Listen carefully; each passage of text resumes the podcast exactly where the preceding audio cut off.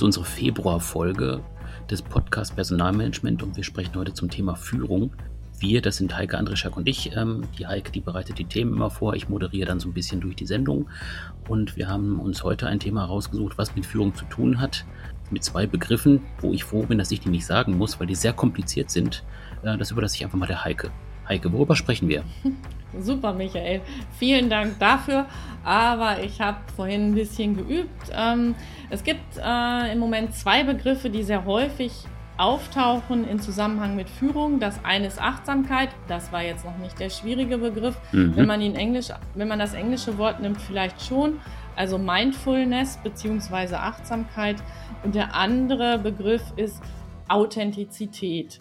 Und wir haben uns zu dem Thema mit dem schwierigen Begriff auch einen Gast eingeladen, und zwar den Theo Bergauer. Und da bin ich auch schon ganz gespannt, ähm, was seine Idee ist zum Thema ähm, Authentizität im Zusammenhang mit Führung. Und als drittes Thema für heute gibt es die Frage, macht Teamarbeit immer Sinn?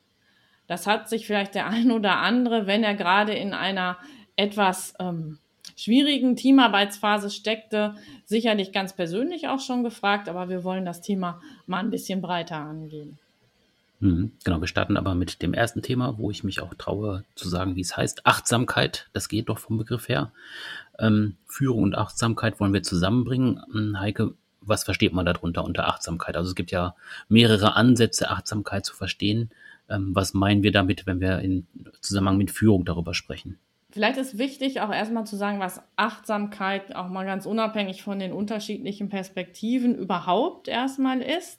Also Achtsamkeit ähm, ist eine Form der Konzentration. Und es geht dabei darum, bewusst wahrzunehmen, was im gegenwärtigen Moment ist, wie die Situation ist, wie man selber ist, wie man sich fühlt, ähm, was man um sich herum wahrnimmt, ohne es zu werten oder zu beurteilen. Und der Michael hat ja auch schon gesagt, es gibt da unterschiedliche Ansätze oder unterschiedliche Perspektiven. Die bekannteste ist sicherlich diese, die individuelle, also dass es Menschen gibt, die ähm, Achtsamkeit praktizieren. Das äh, findet dann häufig in Form von Meditationen statt. Ähm, da geht es dann eben wirklich auch darum, in Ruhe zu kommen, sich zu konzentrieren ähm, auf das, was in dem Moment ist. Und gerade mit Blick auch ähm, auf die Frage, wie kann ich das nutzen, um vielleicht in hektischen Zeiten, in einem hektischen Arbeitsumfeld, in einem hektischen Alltag, jetzt auch in dieser Zusatzhektik, die entsteht, dass dadurch, dass Arbeit und Zuhause oft näher beieinander sind, als uns, als uns lieb ist, einfach wahrzunehmen, wie geht es mir im Moment, was ist schwierig für mich. Und ähm, vor allen Dingen geht es auch darum, äh, ein gewisses Gespür dafür zu entwickeln, wann falle ich vielleicht in ein Reaktionsmuster, ähm, das dafür prädestiniert ist, dass es vielleicht Konflikte auslöst, das dafür prädestiniert ist, dass es mir dabei nicht gut geht. Und das eben wahrzunehmen, zu stoppen und dem vielleicht eine andere Alternative entgegenzusetzen. Das ist so diese individuelle ähm, Perspektive, also äh, bewusster mit dem umzugehen, was man an sich selbst, aber auch in der Umgebung wahrnimmt. Hm. Also wenn man so diese Beschreibung hört, dann würde man ja sagen, ja, im Prinzip ist es ja das, also ich konzentriere mich auf etwas, das hat was mit Konzentration zu tun, aber ich glaube, es ist einfach das genaue Gegenteil. Also bei Konzentration bin ich ja auf eine Sache fokussiert, die ich machen möchte, die auch mit einem bestimmten Ziel passieren soll. Und nach dem, was du gerade beschrieben hast, wäre dann ja Achtsamkeit im Prinzip das genaue Gegenteil. Also das, das Öffnen für alle möglichen Einflüsse, die man gerade spürt, die man gerade erkennt, ohne jetzt tatsächlich auch ein Ziel zu verfolgen. Hm, ja und nein, ähm, weil äh, ich gebe dir recht, also es geht um dieses ähm, sich öffnen dafür, ähm, die Dinge erstmal wahrzunehmen. Also einfach nur festzustellen, es ist gerade in diesem Moment so, ähm, wie es ist letztendlich ähm, ist aber das Ganze nicht komplett ziellos, sondern das, was im Grunde dahinter steht, ist, ähm, für sich selber einen guten Umgang mit bestimmten Situationen zu finden, mehr in Ruhe zu kommen und nicht ähm, ohne Überlegung ähm, in jeder Situation irgendwie zu reagieren. Hm, da gibt es ja auch ähm, dann wahrscheinlich so Übungsformen. Also ich habe vor ein paar Jahren angefangen mit der progressiven Muskelentspannung. Das ist dann wahrscheinlich so eine, so eine Form, wo man tatsächlich auch dann in so eine Achtsamkeitsperspektive kommen kann. Hm. Ja, das ist vor allen Dingen auch ein Prozess. Ne? Also jetzt, wenn du sagst, mhm. ich habe damit angefangen, wird das wahrscheinlich auch bei den ersten Malen, ich weiß nicht, wie es für dich war, aber viele sagen, na ja, das ist dann ist auch oft eher anstrengend und man kriegt gar nicht so, so schnell den Effekt, der eigentlich äh, besprochen ist. Das, was bei diesem Achtsamsein, so gerade auf der individuellen Ebene, oft einem so unglaublich auf die Füße fällt, ist wirklich mal nur wahrzunehmen, ohne, ohne zu bewerten, das wirklich mal rauszulassen. Ähm, es gibt ähm, Trainings und Trainingsprogramme und da ist ein Teil ähm, auch zu schweigen. Also mal zu lernen, einfach auch Stille auszuhalten. Ähm, denn gerade wenn ich selber still bin, kann ich natürlich sehr gut wahrnehmen.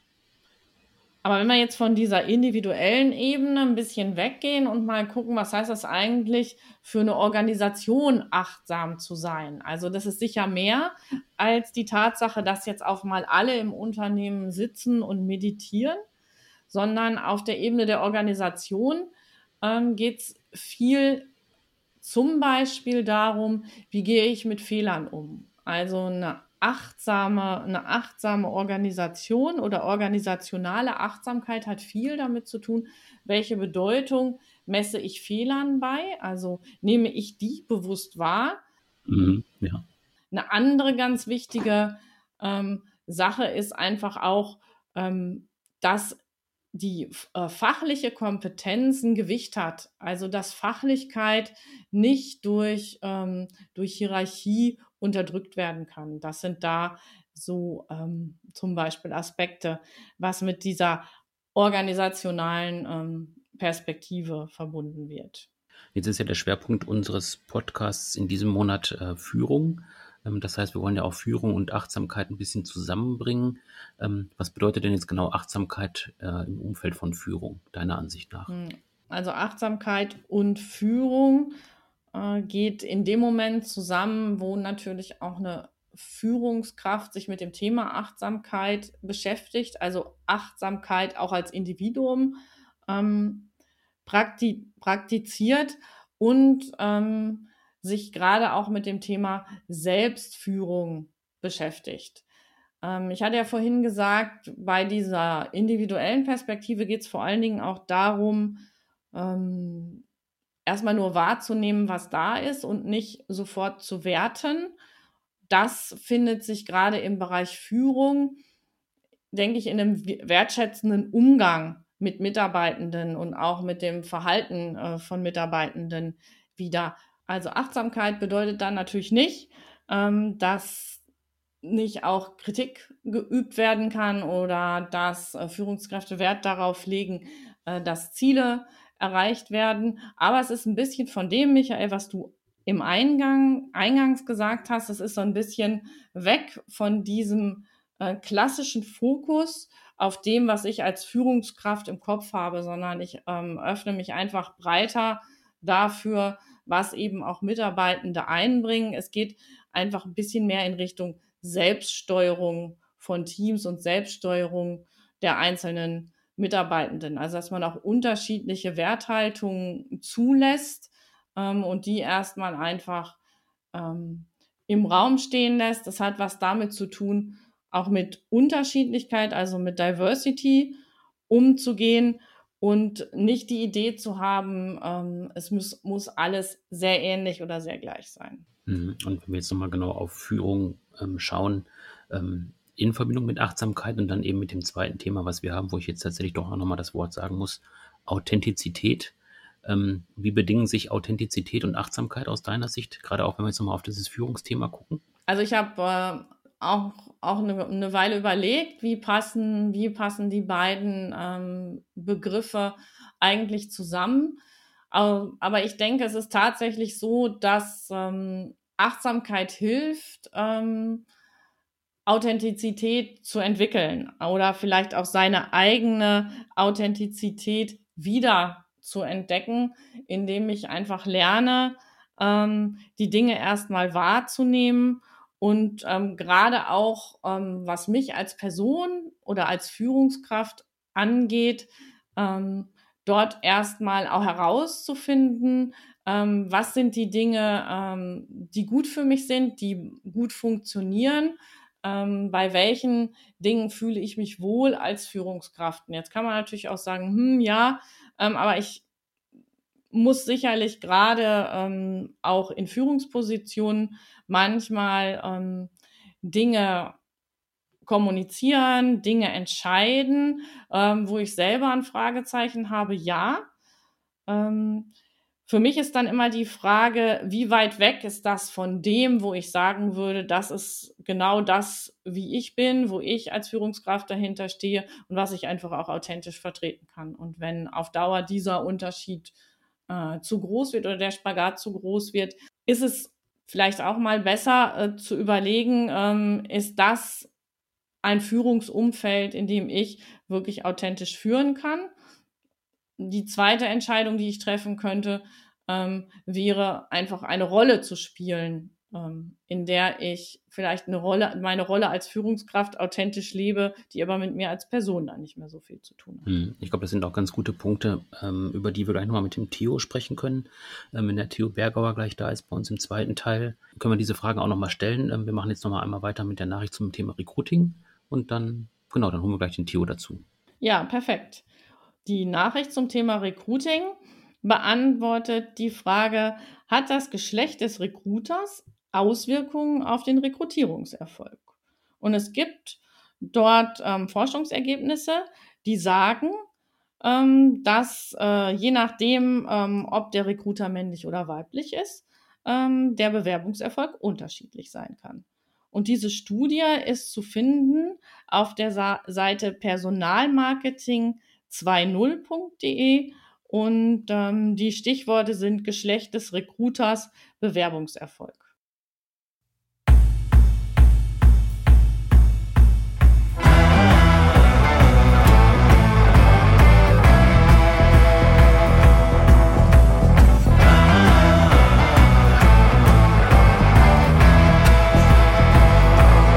Ja, wir sprechen heute über das Thema Authentizität und dazu haben wir uns auch einen Gast eingeladen.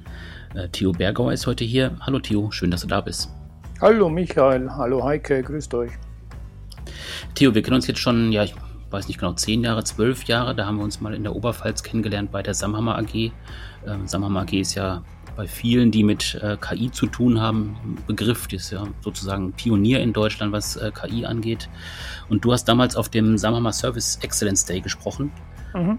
Und zwar damals über dein Buch, ähm, warum Gewinner mehrfach siegen. Das fand ich vom Titel erstmal schon mal spannend und äh, Vortrag fand ich auch total spannend, weil du da über Spitzensportler sprichst und dann aber den Transfer hinbekommst zu Unternehmen, zu Unternehmern, zu Führungskräften.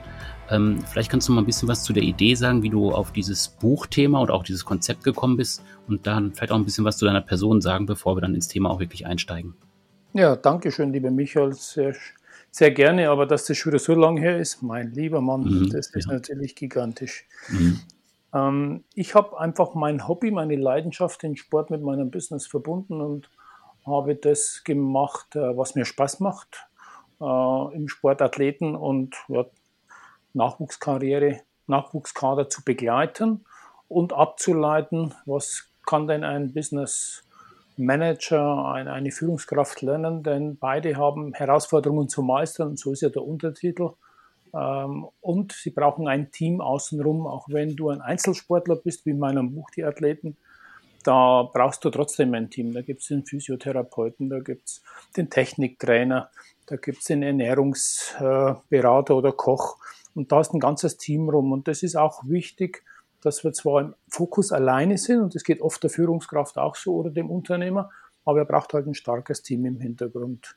Und das habe ich dann als Buch gemacht, weil viele gesagt haben, Mensch, du hast so viel Erfahrung in diesen zwei Welten, bring doch das mal zusammen. Und das war dann der Punkt, äh, das mit Haufe zu verlegen. Mhm. Ähm, was machst du sonst generell? Kannst du ein bisschen was zu deiner Person auch noch sagen? Ja, ich wohne im Nordosten von Bayern, wo du schon gesagt hast, bei Weiden in der Nähe. Äh, mhm. Mache ich sehr viel Talentmanagement bei großen, Unternehmen. Da haben wir auch schon umverändert. Früher war es ein Assessment Center, den Leuten aufzuzeigen, wo haben sie Defizite auf dem Weg in Richtung Karriere. Das sind die Mitarbeiter aus dem sogenannten Talentpool. Und jetzt gehen wir in Eigenverantwortung rein, zu überlegen und selber zu schauen in der Eigenreflexion, was, was sind denn die Stärken und wie bringe ich denn alles das, was ich so im Leben vorhabe, unter einem Hut.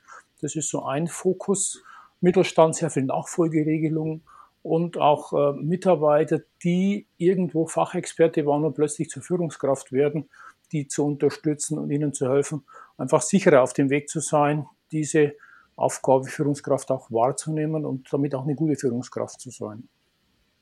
Hm, genau, also das Thema Führung ähm, ist ja auch das, was uns jetzt verbindet bei dem Thema heute. Ja. Äh, Führung und Authentizität. Vielleicht kannst du zum Einstieg einmal kurz sagen, was für dich Authentizität ist. Ja, Authentizität ist echt zu sein, sich nicht verbiegen zu müssen, ähm, aufrecht zu sein und hat auch den Charme natürlich, wenn du echt bist, bist du auch berechenbar. Und das ist wichtig äh, in einer Welt, die sich verändert, äh, wo nichts mehr absehbar ist. Sehr dynamisch ist, braucht man wenigstens eine Konstante und das ist dann authentisch zu sein, als Führungskraft und echt zu sein. Und wir kennen es ja, das authentisch mehr aus dem Präsentieren. Das war authentisch, das heißt, die Mimik, die Gestik, die Körpersprache hat zu dem gepasst, was du als Wort gesprochen hast. Und da kommt es ja her und das ist für mich authentisch. Ja. Ehrlich sein, offen sein, echt sein. Und ähm, was ist so deiner Meinung nach ähm, der Grund, äh, warum Authentizität es jetzt eigentlich auch so in die Führungsetagen geschafft hat? Ich würde jetzt mal so spontan sagen, ähm, das ist nicht immer ganz einfach, als Führungskraft auch wirklich authentisch zu sein. Ja, das ist eine gute, gute Frage, Heike. Äh, früher hat man ja noch gesagt, du musst äh, Beruf und Privat trennen. Ähm, das geht heutzutage nicht mehr. Merkt man jetzt mittlerweile mit der Homeoffice-Situation ja auch. Wie willst du das trennen, wenn du zu Hause bist, Homeoffice hast, Homeschooling und zugleich aber irgendein Meeting dabei sein musst, äh, das international stattfindet? Und da ist einfach die Zeit reif gewesen, dass wir eine Person sind, egal im Privaten oder als Führungskraft. Und deshalb äh, ist es aus meiner Sicht wichtig, authentisch zu sein und ähm, beide Welten gut bedienen zu können und nicht da der eine zu sein und im Business der andere. Das ist so ein Punkt. Und warum hat es noch Einzug gehalten? Äh, weil wir auch eine andere Kultur haben, Gott sei Dank, dass wir nicht nur führen aufgrund von Befehl und Order, sondern die Leute auch verstehen wollen, warum und weshalb. Und da ist natürlich wichtig die Sinnhaftigkeit. Und wenn du selber weißt, was dir wichtig ist, dann kennst du den Sinn in dem, ob du Führungskraft werden willst, ja oder nein. Mm, jetzt fällt mir gerade irgendwie so spontan ein, das Thema authentisch sein ja. ähm, gibt es ja auch noch in einem anderen Zusammenhang. Und zwar, wenn es um äh, eine Rolle spielen geht, also auch gerade bei der ja. Schauspielerei sagt man ja auch oft, boah, das war ganz ja. eine ganz authentisch wie der oder diejenige ja. ähm, da diese Rolle verkörpert hat. Ähm, könnte ja. das nicht zugleich auch eine Gefahr sein oder was sein, was Aut Aut Authentizität gerade in Unternehmen auch wieder unecht machen kann? Also dass einer quasi sehr authentisch eine Rolle spielt, aber das irgendwie nicht ähm, er selber ist? Ja, in dem Fall ja, aber er muss auch die Rolle des anderen verstehen und authentisch ist für mich auch Werte basiert und werteorientiert. Und wichtig ist, so wie du bist, ist kein anderer in deinem Umfeld. Wir sind einzigartig. Und was dir wichtig und wertvoll ist, muss dem anderen noch nicht wertvoll sein. Aber du musst verstehen, dass er einen ganz anderen Wertekontext hat als du. Und da birgt sich ja oft auch Konfliktpotenzial. Wenn ich harmonisch, ausgleichend, teamorientiert bin und ein anderer im Team vielleicht ein Macher ist, der über Leichen geht, äh, dann muss man schauen, wie kriegt man das hin. Aber ich muss mich auch in die Rolle des anderen versetzen können, warum er so reagiert, weil er eben so werteorientiert ist. Und da, glaube ich, ist das Rollenverständnis wichtig, aber nicht so, das, die Rolle zu leben, die nicht zu dir passt. Da gebe ich dir recht, Helge. Hm, also hat, wenn ich dich jetzt so höre, hat es ein bisschen was damit zu tun, ich kann schon irgendwie auch unterschiedliche Rollen haben und die dann eben sehr authentisch verkörpern, aber schwierig wird es immer dann, wenn die Rolle zu weit weg ist von dem, was ich eigentlich bin, so als Mensch. Ja, das stimmt. Also das ist so. Oder wie ich bin. Und das kostet am meisten Kraft. Ähm, ich mache dir das Beispiel, ich bin harmonisch. Mhm.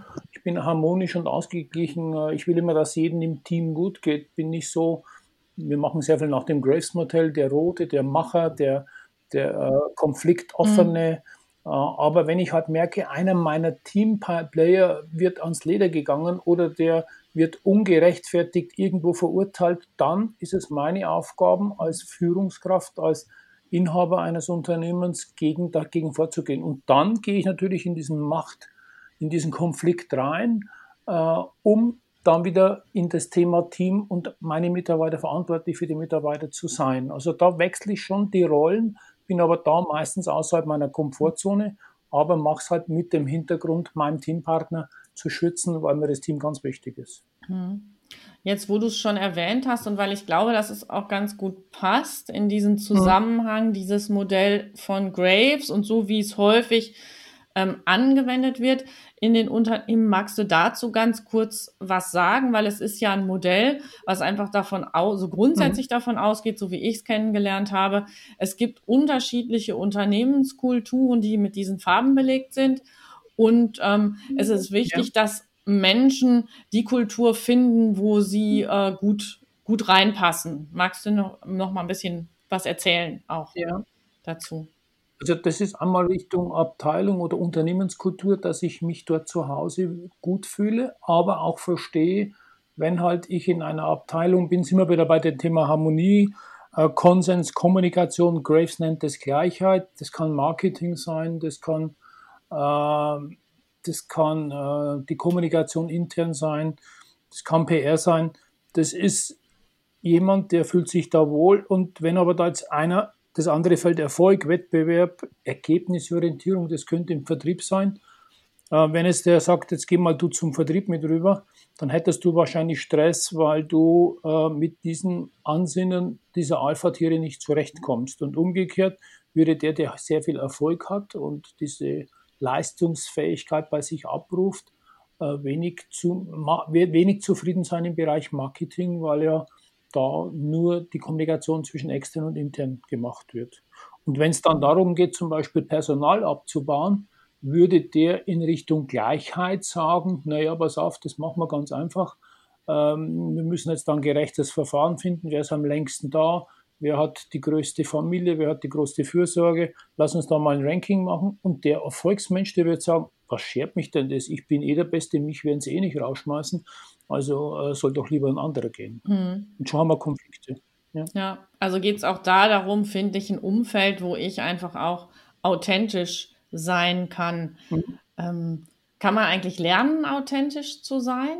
Ähm, oder sind wir Auto eigentlich automatisch authentisch? Wie siehst du das? Ich glaube, lernen kannst du es vor Kindern, die sind authentisch, aber denen wird halt meistens, das darfst du nicht, das sollst du nicht, das macht man nicht. Dann wird uns die ganze äh, Authentizität geraubt. Mm, okay. ähm, mm. Da würde ich schon mutig wieder zurückgehen und dieses authentisch wieder zu werden, ist außerhalb deiner Komfortzone, in der sogenannten Lernzone oder Stretchzone, dich da rein zu stretchen und äh, zu sagen, wow, da, da muss ich mich jetzt selber mal definieren und ich muss auch erkennen, was passiert denn authentisch. Oft haben wir Angst halt, dass vielleicht Beziehungen kaputt gehen, wenn ich authentisch bin und die Dinge anspreche.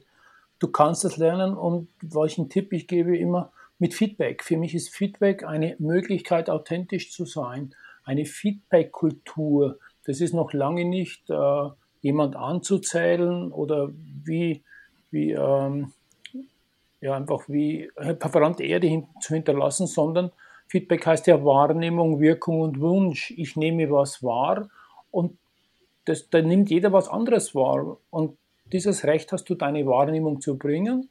Das hat auf dich die Wirkung und das hat auf jeden anderen Wirkung. Also sei da mutig, zeig die Wirkung und dann sprich einen Wunsch aus, was du von deinem Gegenüber erwartest.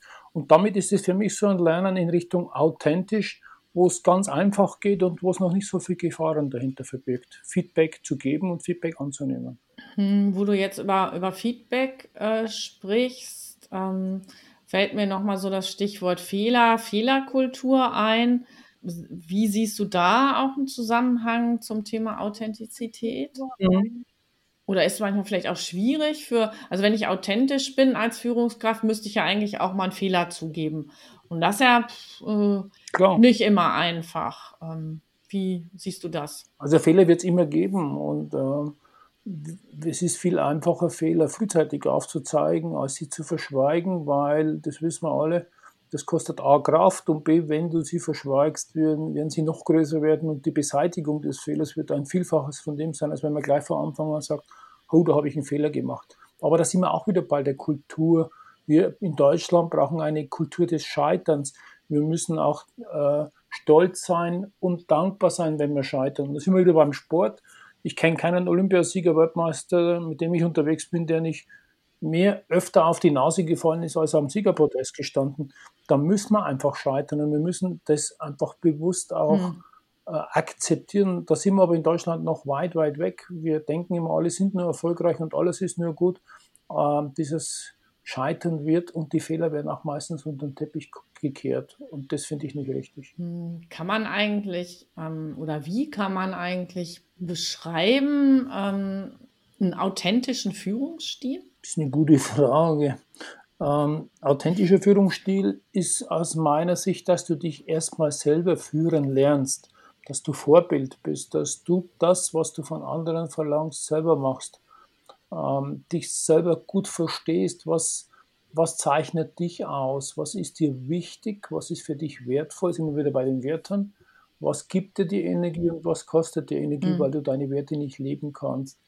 Äh, und das ist das eine. Und das andere ist, dass du dich in die Lage des anderen versetzen kannst. Wir machen oft in unseren Workshops und, und, und Begleitung des, der Talente in den Unternehmen äh, schwierige Gespräche, wo wir die simulieren und wir sagen, mhm. es ist ganz leicht, wenn du dich mal auf den Standpunkt des anderen setzt und mal dessen Blickrichtung oder dieses Werteverständnis für ihn, für dich adaptierst, um zu sagen, ist ja völlig klar, dass er aus dessen Position so reagiert. Äh, weil er ein ganz anderes Werteverständnis hat. Und deshalb ist schon leicht, du musst dich halt bloß von dir selber weglösen und erstmal lernen, dich selber zu führen, weil wie willst du andere führen, wenn du selber unsicher bist, wenn du selber nicht genau weißt, was dich auszeichnet, dann kannst du dich gar nicht auf andere konzentrieren, weil du viel zu viel mit dir selber beschäftigt bist. Das kostet alles Kraft und wenn du authentisch bist, weißt du, wie du tickst, weißt du, was du ähm, was dir wichtig ist und was dich auszeichnet. Und damit kannst du dich viel, viel besser auf die anderen fokussieren. Das heißt ja dann im Prinzip, dass man einen Blick auf sich selbst auch hat, also dass man vielleicht auch ähm, ja auch weiß, wie man selber tickt, was man selber auch für äh, Charaktereigenschaften hat. Ähm, wie würdest du das dann einschätzen jetzt im Dialog mit dem ähm, Mitarbeiter oder du hast es gerade auch angesprochen mit dem Team, ja. ähm, dass man ja. quasi dann mal die Perspektive der anderen abfragt? Also wie seht ihr mich eigentlich? Ähm, wann bin ich ja. eurer Meinung nach authentisch? Ist das auch so ein gangbarer genau. Weg für dich, den man da äh, im Team auch gehen kann? Sehr guter Weg, weil ich äh, sage immer, es gibt zwei einfache Frage, Fragen. Die eine ist, was erwartet ihr von mir? Und die zweite Frage, was kann ich von euch erwarten? Dann werden die Erwartungslagen auf den Tisch gelegt und wir müssen nicht Rätsel raten und im Nebel rumstochern, äh, sondern wir wissen, was die gegenseitigen Erwartungen sind. Und genau das ist das, was du mich angesprochen hast. Erwartungen klar ansprechen. Mm, jetzt haben wir ja momentan so ein bisschen die Situation, dass Führung äh, sozusagen aus der Ferne stattfindet. Ähm, verändert das was mhm. an diesem Thema authentisch sein? Ähm, ist es jetzt schwieriger, authentisch zu sein? Ähm, keine Ahnung glaube ich nicht. Es hat mit Vertrauen zu tun. Und ich glaube auch, wir haben vorhin gehabt, äh, kann ich authentisch lernen? Ja, wenn du ein hohes Selbstvertrauen hast und mutig die Dinge anpackst. Und wenn du hohes Selbstvertrauen hast, kannst du dich auch mutig außerhalb der Komfortzone bewegen. Und das ist momentan mit unserer Situation auch, dass viele gar nicht das Vertrauen haben. Arbeitet der wirklich zu Hause? Leistet der, was? kann er überhaupt das abdecken, was ich verlange? Mittlerweile haben wir doch einige Jahre, äh, einige Monate schon damit verbracht. Das war am Anfang die größte, die größte Herausforderung. Dieses Vertrauen wird da wirklich geleistet, arbeitet der oder diejenige genauso mhm. wie im mhm. Büro, wo ich ab und zu mal vorbeischauen kann und sehe, ähm, ob er produktiv ist, ja oder nein. Das ist das eine. Und das andere, authentisch, ich lache immer, wenn wir so Zooms-Meetings haben oder über MS Teams und dann läuft mal eine Katze bei jemand über, über den Monitor oder es kommt ein Kind rein, das in die Kamera winkt. Das ist doch authentisch. Wir müssen doch nicht schönen, dass wir zu Hause im Homeoffice haben. Das ist doch gerade belebend und erfrischend. Äh, warum muss man da, äh, muss einem das peinlich sein? Ich finde das grandios und Hut ab, Respekt vor allen, die zu Hause einen Haushalt haben, die Kinder haben, Homeschooling und nach ihrem Mann oder ihre Frau im Business stellen, äh, stehen. Das ist doch klasse sowas. Dazu fällt mir jetzt gerade ein, über LinkedIn ist mir ein paar Mal ähm, ein Vater mit seinem, weiß ich nicht, ein paar Monate alten Säugling ähm, über, über den Weg gelaufen in den mhm. Postings, mhm. ähm, wie er eben sich auch einfach zeigt, dass er den, den Sohn mit hat ähm, bei den Meetings ja. und nicht nur bei den Meetings mit seinem Team, sondern eben auch mit seinen nächsthöheren Vorgesetzten. Und ähm, ich fand es einfach ja. irgendwie total toll und es zeigt sich, dass da unglaublich viele ähm, Likes sind, sehr viele Kommentare und ähm, dass es überhaupt mhm. möglich ist, auch sowas in diesem beruflichen Netzwerk ähm, zu posten. Und also ich finde es irgendwie schön, also dass dieses Maß an Authentizität äh, mittlerweile möglich ist. Ich finde es auch grandios und auch für das Kind. Das Kind weiß ja dann, was der Papi macht und das äh, der Kleine noch nicht, aber der sieht halt, das sind die Kollegen und das ist der, da kann man ja mal reindenken. Ansonsten wäre es ja das andere, das geht ja nichts an, die Tür ist zu, Papi macht was Heimliches, was macht denn der Papi? Also ich finde das völlig, völlig legitim und sogar bereichernd, wenn, wenn so eine Verbindung da ist. Ich, genauso, bei mir käme auch ein Like. Ich würde jetzt noch mal einmal kurz ähm, zurückkommen zu dem, was du insgesamt gesagt hast, was ich jetzt für mich mit rausnehme, ähm, wenn es um Authentizität geht. Ähm, dann geht es auch relativ viel um Ehrlichkeit, ja. äh, um Dialog äh, mhm. mit anderen, äh, um Fehler zulassen. Ja. Ähm, das ist, glaube ich, das so, was so die Essenz ist, ähm, was man auf jeden Fall mitbringen muss oder wozu man auch bereit sein muss, um überhaupt auch authentisch dann zu sein, dem Team gegenüber oder vielleicht eben auch den Kunden gegenüber. Ja, und auch das werteorientiert, also nicht was dir wichtig und wertvoll ist, ist dem anderen wertvoll. Äh, ich sage immer auch in Richtung Führung, äh, früher hat man gesagt, wir brauchen ein Team, das harmonisch ist, das gleich ist. Ich sage, äh, dann sind wir nicht leistungsfähig. Wir brauchen die Exoten, wir brauchen diejenigen, die anders sind wie du. Wir brauchen das verglichen wie, sind wir beim Sport, du brauchst vorn die Stürmer, die einfach egoistisch dieses Leder vorn im, im Kasten versenken. Und wenn sie das Tor geschossen haben, dann schauen sie oben auf die Ränge, wo ist das Kart und sehen schon die Dollarzeichen, weil der erkannt hat, welche hohe Ablösensummen er bekommt wenn er da gesehen wird und für den nächsten Verein verkauft wird. Dann brauchst du das Mittelmaß, das äh, Mittelfeld, das sind die Strategen, die haben diese, diesen Überblick, die sind vielleicht bei Graves dann die Disziplinierten, die die Perspektiven haben, die, bei denen die Fäden zusammenlaufen und hinten hast du die Abwehr, die sind die Selbstbewussten, die sagen, wir sind so stolz hinten und sind so selbstbewusst, wir lassen da niemand durch und hinten ist der Tormann, der ist wie ein Fels in der Brandung, das hat also ein Null, das, schießt man, das kriegen wir auf jeden Fall hin, denn ich lasse keinen rein. Da können die alle schlecht sein, aber ich lasse keinen in die Kiste rein. Und das ist diese Einzigartigkeit. Jeder an seiner Position ist ein anderer Typ, Typ in Anführungszeichen. Und das macht es dann auch komplexer, dieses Team zu führen, weil du kannst nicht alle diese Werte in dir ausprägen, also musst du dich immer wieder werteorientiert auf das hinsetzen oder hineininterpretieren, was dem anderen gerade wichtig ist. Und das ist so auch ganz wichtig bei authentisch, dieses Werte, Werteverständnis.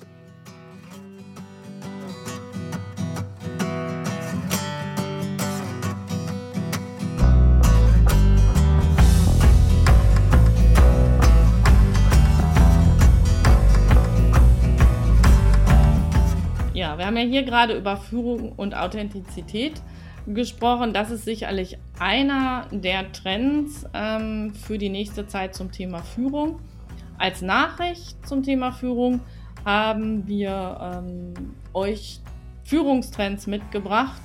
Führungstrends, ähm, die die Unternehmenswelt 2021 verändern und begleiten werden, findet ihr auf springerprofessional.de unter den Stichworten, das sind die Führungstrends 2021.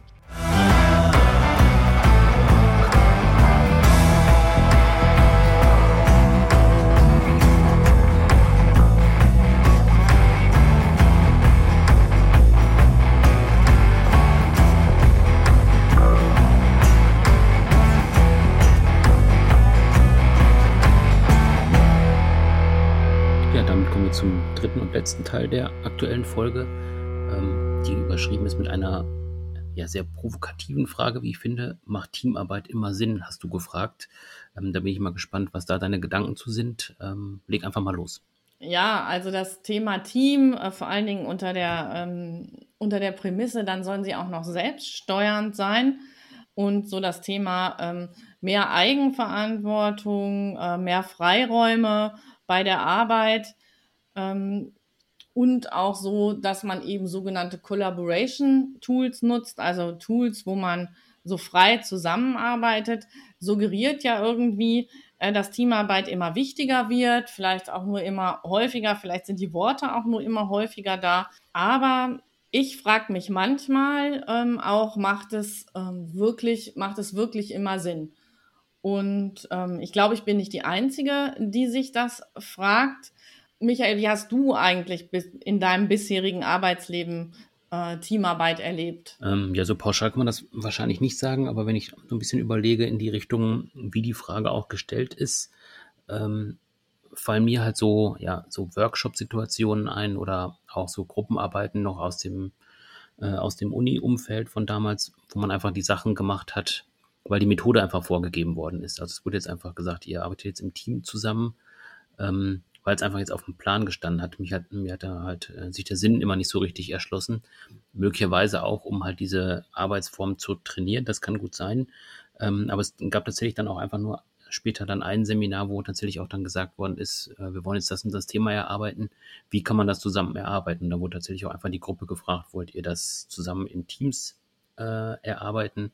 Ähm, so, soll es auch Experten geben, die das alleine bearbeiten können. Und ich glaube, wenn man den Transfer dann auch macht ins normale Arbeitsleben, wo man dann auch einfach sagt, äh, was ist das Thema und wie kann man das tatsächlich auch bearbeiten? Ist das eine Teamgeschichte oder ist das eine Einzelarbeit oder ist das eine Gruppenarbeit? Ähm, ich glaube, aus der Perspektive das anzugehen, macht einfach mehr Sinn, als einfach immer zu sagen, das müssen wir jetzt erstmal im Team diskutieren oder im Team erschlagen, das Thema. Ähm, das sind so meine Erfahrungen, die ich da rausgezogen habe. Ja, mir geht es ähnlich. Ich könnte jetzt nicht sagen, ja, Teamarbeit ist pauschal gut oder schlecht. Ähm, ich fand sie manchmal, wenn ich so zurückgucke, schlecht organisiert. Und manchmal fand ich sie einfach nicht passen. Und da bin ich genau bei dir. Im Grunde genommen hast du es ähm, genau beschrieben, wie es auch mittlerweile ähm, theoretisch und unternehmenspraktisch ähm, oft gefordert wird, nämlich wirklich vorher genau zu gucken, eignet sich diese Aufgabe ähm, für Teamarbeit? Das ist ähm, die Frage eins, die man sich eigentlich stellen muss. Und die Frage zwei ist, wie konkret sieht dann Teamarbeit aus? Weil es gibt da ja auch ganz unterschiedliche Spielarten. Wenn wir es jetzt mal an, einem Beispiel machen, das eine ist zum Beispiel, wenn irgendwelche Berichte zusammengestellt werden, ähm, wo unterschiedliche Mitglieder des Teams oder auch unterschiedliche Abteilungen ähm, einen Beitrag leisten. Da kommt es jetzt nicht drauf an, dass die immer richtig zusammenarbeiten. Da würde ich jetzt sagen, da braucht es jetzt nicht unbedingt ein Projektteam und ständige Meetings, um sich irgendwie abzustimmen, sondern vielleicht einmal eine konkrete äh, Zeitplanung und dann werden die Dinge ähm, zusammengestellt. Da geht es eigentlich ähm, eher nur darum, wie werden Informationen vernünftig weitergegeben und zu welchem Zeitpunkt müssen die da sein und wer sammelt die. Und ähm, das ist schon das ganze, äh, das ganze Team. Etwas höherer Grad, finde ich, an Zusammenarbeit ist, wenn es darum geht, dass unterschiedliche Personen unterschiedliche Teile einer ähm, gemeinsamen inhaltlichen Aufgabe bearbeiten, wo es aber eben äh, nicht so sehr äh, darauf ankommt, dass man immer alles gemeinsam entscheidet, sondern dass eben jeder auch weiß, auf was es bei seinem Part ankommt. Wenn wir da jetzt mal auch ein, auch ein Beispiel nehmen, das einen ganz konkreten Bezug zur aktuellen Situation hat, ist es sicherlich die Versorgung eines ähm, Intensivpatienten im Krankenhaus. Das könnte äh, zum Beispiel so eine Aufgabe sein. Da geht es sicherlich darum, sich abzusprechen, aber jeder ähm, hat da, kann da sehr unterschiedliche ähm, Aufgaben haben, äh, die er alleine äh, bewerkstelligen kann. Wobei man ja auch sagen muss, äh, Teamarbeit ist natürlich auch gerade deswegen vielleicht auch besonders in der Diskussion oder auch vielfach einfach gefordert oder angesagt, weil man eben auch mit diesen neuen Arbeitsprozessen auch äh, sehr viel hantiert in Unternehmen. Also wenn ich jetzt an agiles Arbeiten denke oder Design Thinking, was wir auch letzten Monat äh, in unserem Podcast hatten, ähm, das sind natürlich Sachen, die auch einfach dann ganz gut im Team, im Team funktionieren, wenn es das Thema eben hergibt. Also es gibt ja auch einfach agile Prozesse oder agile Arbeitsformen, die einfach gar nicht funktionieren, weil die Prozesse so standardisiert sind, dass äh, freies, kreatives Arbeiten da gar keinen Sinn macht. Ähm, also das ist für mich halt auch wieder das, was ich vorhin schon gesagt habe. Das ist einfach die Frage der Perspektive. Wie gehe ich auf dieses Arbeiten zu? Ähm, ist das vom Thema her gesteuert oder ist es einfach von der Arbeitsweise her gesteuert? Und ich glaube, wenn es von der Arbeitsweise her gesteuert wird, um es zu machen, ist es einfach auch der äh, falsche Weg. Mm, ja, genau. Und das, was du beschrieben hast jetzt, in dem Moment, wo ich auch anfange, solche Methoden einzusetzen, ähm, ist ja die wirklich die konstante Interaktion aller Teammitglieder wichtig. Da kommt es auf diese, auf ganz un, darauf an, dass da, da unterschiedliche Perspektiven irgendwo zusammengeführt werden. Und das ist ja schon, sage ich mal, für mich so dies, wo man sagen kann, hey, das ist jetzt wirklich auch äh, ein hohes Niveau an, an, an Teamarbeit und da äh, braucht es eben sehr viel Koordination, Absprache und eben auch ein gutes Management dieser Zusammenarbeit. Aber das hatte ja die Andrea Grosse, die äh, letztes Mal im Podcast war, ähm, auch wirklich gesagt, da kommt eben auch Moderatoren eine sehr intensive ähm, äh, Aufgabe zu oder auch eine intensive Bedeutung zu, um das wirklich, den Prozess auch wirklich gut zu steuern. Ähm, ja, und das ist für mich auch immer ein ganz wesentlicher Aspekt beim Thema Teamarbeit. Ich hatte ja eingangs auch gesagt, manchmal ist die auch einfach schlecht organisiert, ähm, weil man denkt, na ja, möglichst viele viele Personen, die möglichst unterschiedlich sind, äh, in ein Team bringen und dann die gemeinsam eine Aufgabenstellung lösen lassen. Ähm, das bringt ähm, immer beste Leistung. Ähm, das funktioniert aber eben ja leider so nicht, wenn es eben nicht auch dafür gesorgt wird, dass die ähm, Teammitglieder wirklich lernen, auch mit ihren Unterschieden, die sie so wahrnehmen, an den anderen einfach auch wirklich umzugehen. Du hast ja am Anfang der Folge die verschiedenen Perspektiven eingenommen äh, in Richtung Achtsamkeit, also Achtsamkeit und äh, Perspektive auf das Individuum oder auch auf die Organisation. Ähm, kann man da jetzt auch eine Perspektive auf Teamarbeit äh, einnehmen oder auf, ja, auf, auf das Funktionieren von Teams? Ja, also ich denke, was ähm, einem Team sicher äh, zugute kommt, ist, wenn einfach auch Einzelpersonen sehr achtsam mit sich umgehen und eben einfach auch äh, gut merken, ähm, was, was ihnen persönlich wichtig ist und auch gelernt haben, dies sehr wertschätzend ähm, zu artikulieren. Und was ähm, in Teams, äh, die gerade auch im, im Rahmen von Teamarbeit dann ähm, oft wichtig ist, ist eben auch diese, die Frage nach der äh, Fehlerkultur. Also wie gehen wir mit Fehlern um? Wie gehen wir mit Feedback ähm, füreinander, füreinander um? Letztendlich ist aber diese ähm, Übertragung ähm, des Achtsamkeitsthemas auf die Team, Teamebene ähm, relativ schwierig und wird so, wenn man so ein bisschen guckt, ähm, wie äh, wird das eigentlich in der Theorie oder vielleicht auch in der Praxis gehandhabt? Ähm, Geht es dann wirklich hauptsächlich um diese ähm, beiden Themen, also Fehlerkultur und Feedback und dass die Menschen eben lernen, sehr achtsam ähm, auch mit sich zu sein, dass sie eben auch schwierige Situationen im Rahmen der Zusammenarbeit gut handeln können.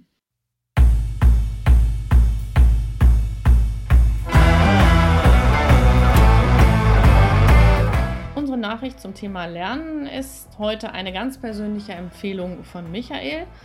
Das Creative Starter Kit von Lisa Steingräber.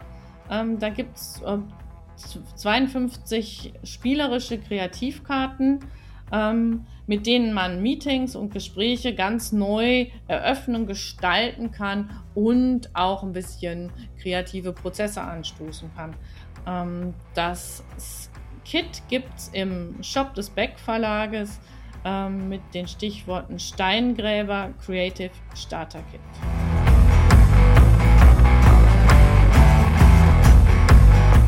Ja, ich glaube, wir sind ganz gut durch die Folge gekommen und sind, glaube ich, auch unfallfrei so durch die Folge gekommen, dass wir das Wort Authentizität immer perfekt ausgesprochen haben. Das hat ja auch beim Theo gut geklappt.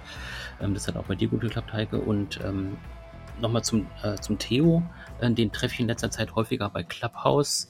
Ähm, der hat auch ein eigenes Format, was jeden Dienstag um 13 Uhr stattfindet, ähm, wo ich mich auch schon ein paar Mal zu Wort gemeldet habe, wo auch mal eine schöne Diskussion entsteht. Und Clubhouse ist auch so ein bisschen das Thema, was wir im nächsten Monat ähm, bespielen wollen. Was, was hast du da vorbereitet, Heike? ja, das nächste, äh, im nächsten Monat gibt es ja das Thema Recruiting als Schwerpunkt. Mhm. Und gerade in diesem Zusammenhang wird jetzt auch sehr intensiv diskutiert, ähm, wie kann Clubhouse vielleicht das Recruiting bereichern? Ähm, oder ist Clubhouse doch einfach nur was, was jetzt sehr gehypt wird, aber was sich nicht durchsetzen wird? Und deshalb widmen wir uns einfach diesem brandaktuellen Thema Clubhouse und der Einsatz von Clubhouse im Recruiting. Dann können wir auch mal schauen, wenn die Folge dann online geht, dass wir dann vielleicht die Folge auch einfach nochmal verlängern in Clubhouse. Dass wir dann mit den Leuten da auch nochmal ins Gespräch kommen können, ist ja nochmal was anderes, als einfach nur die Folge an sich zu hören. Ja, auf jeden Fall. Das finde ich ist eine super Idee. Und da freue ich mich schon drauf, ähm, was so die äh, Menschen dann dazu sagen. Also dann bis zum nächsten Monat. Tschüss. Tschüss.